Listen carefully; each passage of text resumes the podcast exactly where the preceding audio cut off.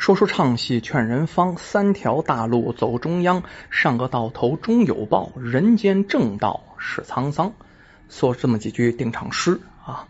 今天啊，呃，已经给大家更新两段故事了啊，因为前几天身体不爽，然后呢更新的比较少。那么今天呢有时间，另外呢有空闲啊，另外身体也好很多了，多给大家呢更新那么。呃，几集故事，您的耳音上也有几个更换啊。有人呢，呃，喜欢听我说的《聊斋》故事；有人呢，喜欢听探案故事。仁者见仁，智者见智。那么我呢，手里只要有好的文本啊，有好的改编的计划，那么就说给您听。这个郭沫若先生啊，对于《聊斋》故事有一段比较经典的啊评价，说是写鬼写妖高人一等。哎，有这么一句话，说写《聊斋》故事的人非常不容易。如果说《聊斋》故事这里面，咱说写《聊斋》故事的鼻祖，咱得说谁呢？那得说蒲松龄啊。要说蒲松龄写的《聊斋》故事啊，呃，往往都是这个借着鬼怪之说，这个刻画出当时社会中的官吏呀与民众之间的复杂关系、官场的黑暗等等。就是怎么借着鬼怪讽刺现实，是这个作用啊！你当时看着一县官，然后呢，你上去就说这个县官是坏人。啊，那那不行啊！衙役上来就给你抓了呀，对不对？但是你要是说呢，啊，这个阴间的一个什么什么这个官不好，哎，这人家说不说不出来什么？这县官不能说自己是阴间的官差呀。所以说呢，蒲松龄写的好多东西，就是借着鬼神之说来讽刺他当时在的社会的一些矛盾。所以说，你把这个“鬼”字去掉，其实就是反映了当时的社会啊。那么这里面就有。一篇比较著名的一篇了，叫《武秋月》啊。今天我们就把这《武秋月》改编一下，然后呢讲给您听啊。说这清朝的时候啊，在山东的高邮啊，有这么一个人叫王鼎。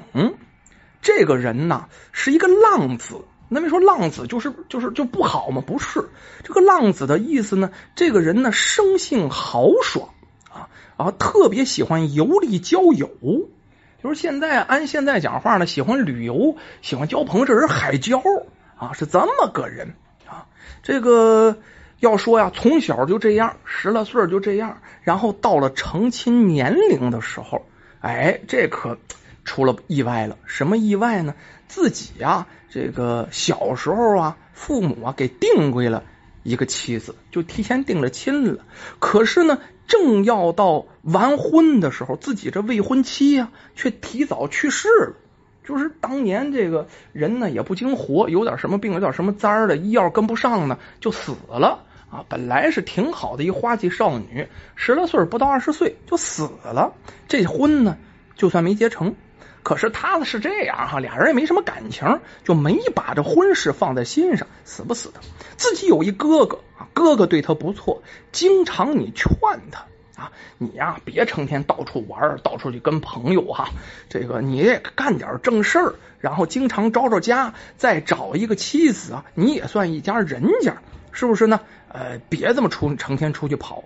可是呢，爹不在了，哥哥说的话呀，虽然是对哈。他呢，只是听，但是这叫什么呢？阳奉阴违。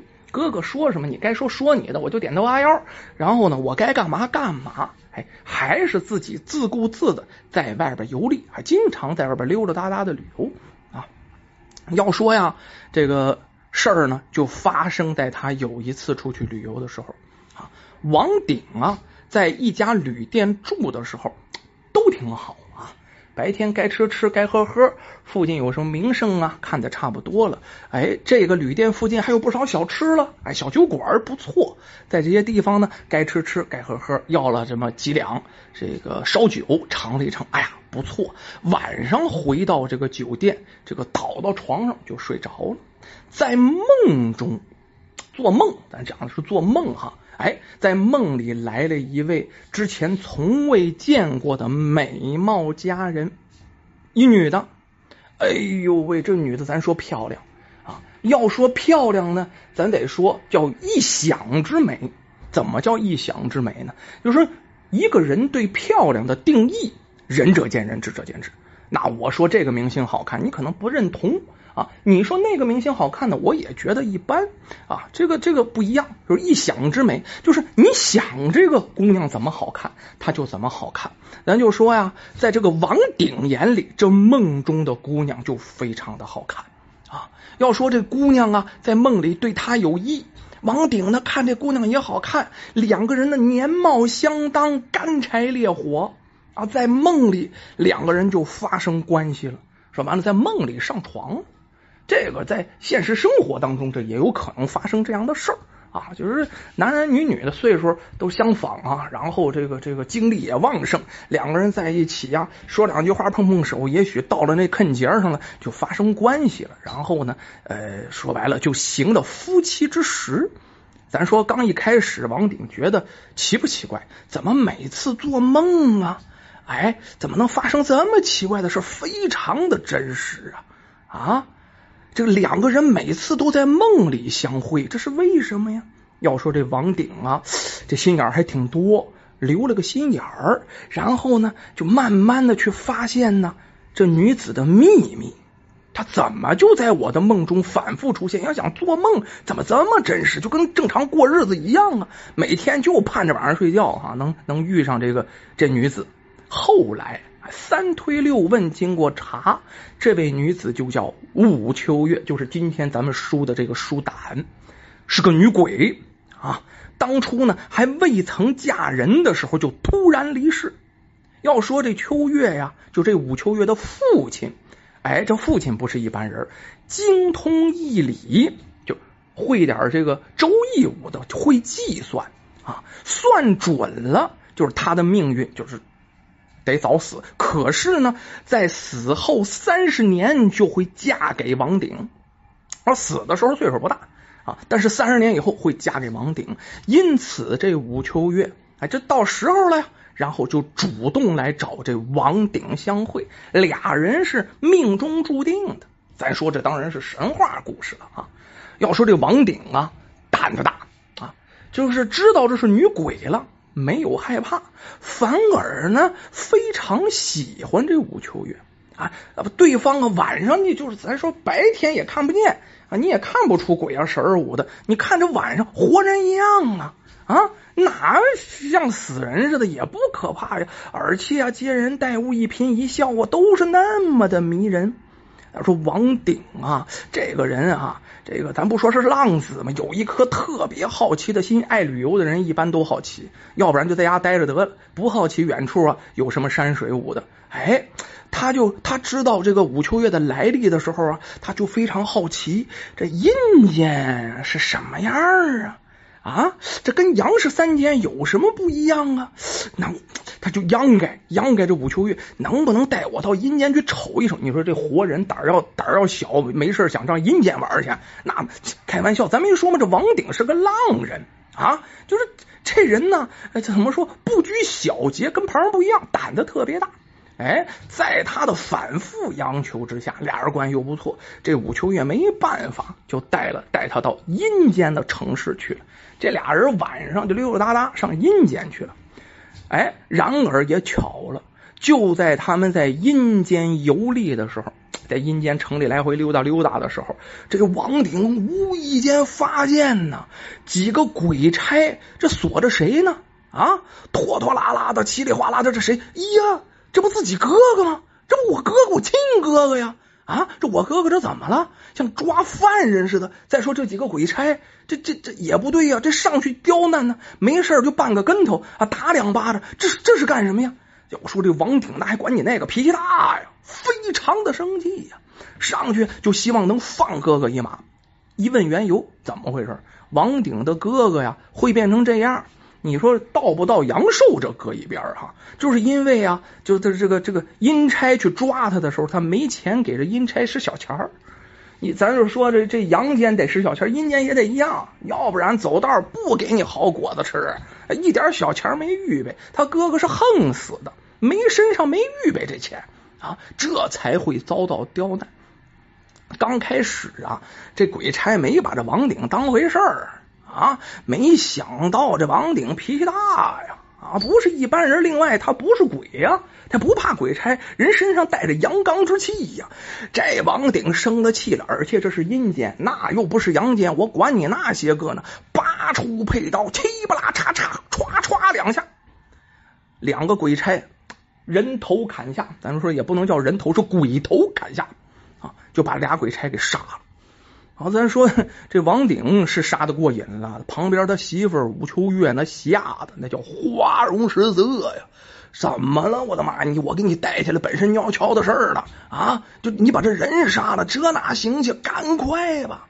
幸好这武秋月啊，老是阴阳之间来回这么溜，哎，知道里面的门道，帮助这王鼎把他大伯哥，也就是王鼎的哥哥给带回去！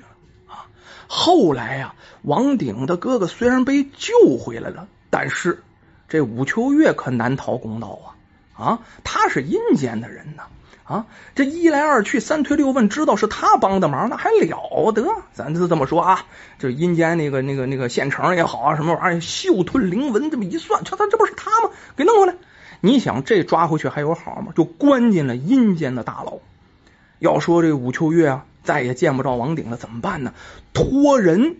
去找这王鼎求救，当然了，也不能白天现身，晚上还是给这王鼎托梦。这王鼎来过一回这个阴间了，哎，轻车熟路，什么阴阳路啊，这些那个的哈，这个这个这个这个断魂桥啊，等等啊，这这都认得了，走过一遍了，自己道还熟。这说不好听话，先脑子里带着导航的，这下就备好了，带着刀，我管你那些个的，再度是潜入阴间。咱现在说要杀入阴间，你杀不到，得潜入阴间。为什么呀？那中间有是鬼兵鬼将把门的，是不是？潜入阴间到哪？还是那个地方？那里面有阴间的大牢。这个武秋月就被关在大牢，那信里写着呢，知道被关在哪。这个时候恰好有两个鬼差，要说这鬼他妈也好色，长得他妈青面獠牙的，也喜欢这漂亮鬼、漂亮姑娘，正在调戏这武秋月。好家伙，上去你说鬼咋调戏呀？一个个长得跟骷髅似的，嘿嘿呀，正正在撕扯那武秋月衣服的时候，你怎么那么巧？叫王鼎啊，一脚门里一脚门外看见了。好家伙，管他是人，管他是鬼呢，哪个男人也受不了啊！调戏我媳妇儿啊，杀父之仇，夺妻之恨，那不共戴天呢。进去那还惯了一个病啊，上去左一刀右一刀啊。要说这王鼎功夫也不错哈，咵咵这两个鬼脑袋咕噜咕噜又掉地下了，身子扑腾一下啊就躺那儿了啊，脑袋在那，身子就没了，化为尘土。就这样，这大哥这王鼎连杀了四个鬼差，好家伙，这是在这个阴间做计划生育了哈！不仅救走了自己哥哥，这回把武秋月啊也是轻车熟路从阴间给救了回来。可是他这仓促动的手，还没等到这秋月复生的时候呢。他没到，没到那个气候，没到那个节气，没到那个时辰呢。啊，咱说这阴曹能不追捕吗？追呀！啊，那是撒下台网去追这武秋月，还追着王鼎啊。但是这武秋月，咱说不白给，也有半仙之体。为什么？他爸那头啊，懂点道术啊。他爸爸就懂点道术吗？算出他三十年以后必须嫁给王鼎吗？他呢也知道里面这么的法门，借着自己父亲，老父亲还在呢，传给啊自己的两道符。老父亲他死之前，老父亲传给他两道符，现在他父亲还在啊，把这两道符怎么着，让王鼎啊把自己的尸体背回家。王鼎照做了，然后啊，武秋月虽然死去多年呐。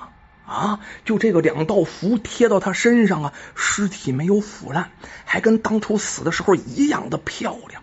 王鼎带着一个女尸回家，那家里人基本上都好变成尸体了，太吓人了。这个你从哪抠着媳妇？你想媳妇想疯了是吧？啊，就他哥哥啊被救回来一回，这回好悬没被吓死。那位说他哥哥不认识武秋月，当然不认识，是不是？你得你得有点道行啊！你被抓回去的阴阳两界的事儿，你哪能都记得呀？他哥哥不记得了，只记得这王鼎怎么又带回这这一看这什么情况呀？这是弄个女女女尸回来呀？差不点没下梗儿过去。可是呢，拧不过这王鼎啊！这王鼎啊，晚上就抱着这女尸睡觉。当然啊。身上那符还是贴着，扒了这个符就完了。而且呢，还不断的呼唤呐自己妻子的名字呀，吴秋月呀，吴秋月呀，秋月呀，秋月呀，哎，就这么呼唤。就这样过了几天，吴秋月呀，哎，时辰也到了，咱这么说可能是星位吧，时辰吧，等等天干地支吧，十二生肖吧，但是可能是没有十二星座这回事哈，那年没有这个。哎，你看，这武秋月真就复了活了，还真就应了这武秋月父亲呢。哎，几十年前说的那句话了，两个人这一复活，终于成了夫妻了。但是咱就这样哈，这武秋月没到正日子复活，就是因为王鼎做的太好了，提前让他复活了，身子有点虚弱啊。无法操持家务，就实在是弱不禁风。家务什么的肯定是操持不了，不能像女鬼那么健壮，是吧？这王鼎在阴间杀了鬼差这件事小吗？不小，一直担心呢，会有什么不好的事情发生。后来谁给出了一招？就是吴秋月他爹。咱没说吗？他爹没死。这些事情都在他爹的计算范围之内，给武秋月来了封信，劝说他们两个人开始笃信佛教。结果夫妻俩呀，哎，从那儿开始每天是拜佛念经，该干什么干什么，成天是礼佛。由于他们信佛，于是阴间的鬼差什么的都不敢近他们的身。哎，所以说夫妻俩也这样是平平安安的度过了余生。